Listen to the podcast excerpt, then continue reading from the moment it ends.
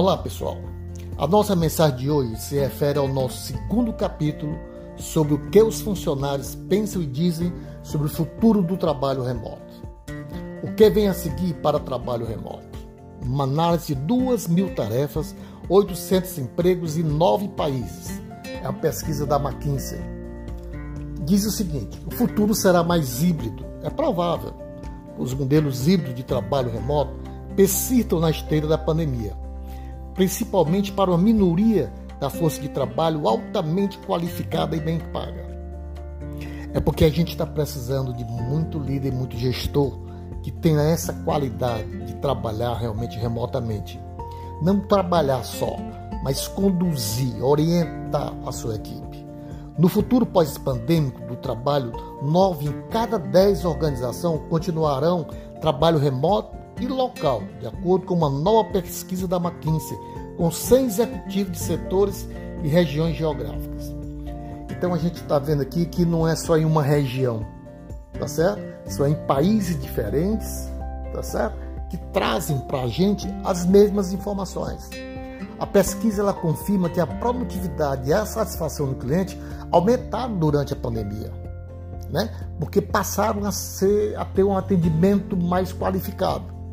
Apesar da adoção de um modelo híbrido, no entanto, a maioria das organizações apenas começou a pensar e articular as especificidades de como realizar uma mistura mais permanente de trabalho remoto e local para todas as funções que não são essenciais para desempenhar no local como resultado.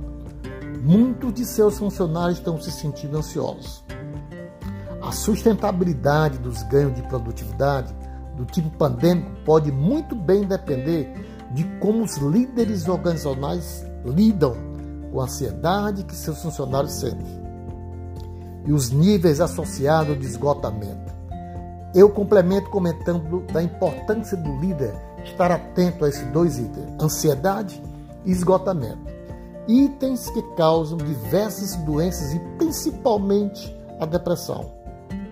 E à medida que a pandemia diminui, os executivos dizem que o modelo híbrido, no qual o funcionário trabalha remotamente no escritório, se tornará muito mais comum. Eu acredito também. Desde que nós tenhamos um trabalho a ser dado condições para que a gente trabalhe esse esgotamento, para que a gente trabalhe algumas doenças né, causadas pelas, pela ansiedade e principalmente por uma coisa chamada depressão. A visão futura, embora nove em cada dez executivos imaginem um modelo híbrido no futuro, a maioria tem, na melhor das hipóteses, um plano de alto nível sobre como executá-lo. E quase um terço dele diz que as suas organizações não têm alinhamento com uma visão de alto nível entre as principais equipes. Né? Então a gente não tendo assim um, alinhamento, esse alinhamento, ele pode ser favorável de um lado e ao outro lado ele não trazer para nós uma condição melhor de trabalho, ainda assim produtivo.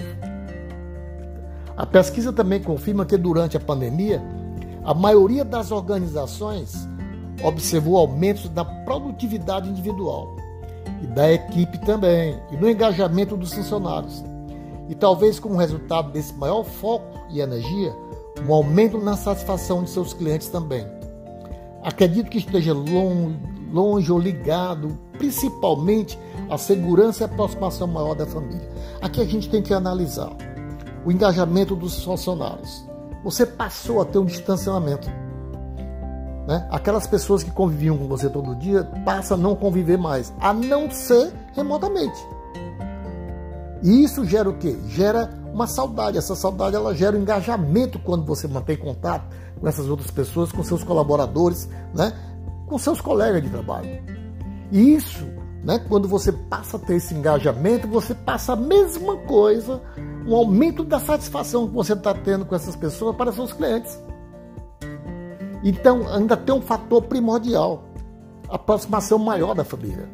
A família, nesse, nesse momento, ela é muito importante você passou a conviver coisa que você não fazia muito tempo. Nós passamos muito tempo fora de casa. Então nós não tínhamos aproximação dos filhos, como temos hoje. Nós não tínhamos aproximação da família como um todo, como nós temos hoje. Nem todas as empresas conseguiram aumentar a sua produtividade. Isso constitui aproximadamente 10% das empresas. É importante observar a alta correlação entre a produtividade individual e a equipe.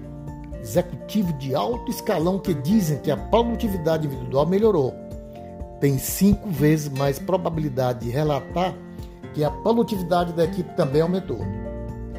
Fazendo as pequenas conexões valerem porque algumas empresas obtiveram maior produtividade durante a pandemia. De acordo com a nossa pesquisa, são eles que oferecem suporte a pequenas conexões entre colegas, ou seja, oportunidades para discutir projetos, compartilhar ideias, fazer contatos, ser mentor e treinar, por exemplo. Isso facilita, como facilitou, a gente está tendo o quê? Está tendo aumento. Essas pequenas conexões fazem com que aumentem realmente o rendimento dentro da empresa. Gerenciando de forma diferente. Apoiar pequenos momentos de conexão requer mudanças sutis na forma como gerentes trabalham.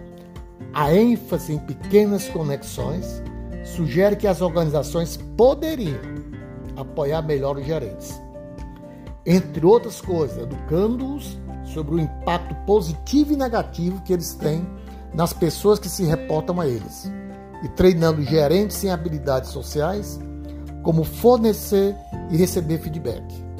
As organizações também podem explorar novas maneiras de lidar com a perda de empatia que geralmente acompanha os ganhos de autoridade. E não só não é por causa dos ganhos de autoridades. Tá? Aí a gente tem que levar em consideração o que nós já falamos né? a depressão, a ansiedade e outras coisas mais. Por isso que nós dissemos sempre, nós temos que trabalhar o nosso gerenciamento de uma forma diferente. Não perca a continuação do nosso próximo insight. Discutiremos o nosso terceiro capítulo sobre o que os funcionários pensam e dizem sobre o futuro do trabalho remoto. Até o nosso próximo insight com Alfredo Moreno.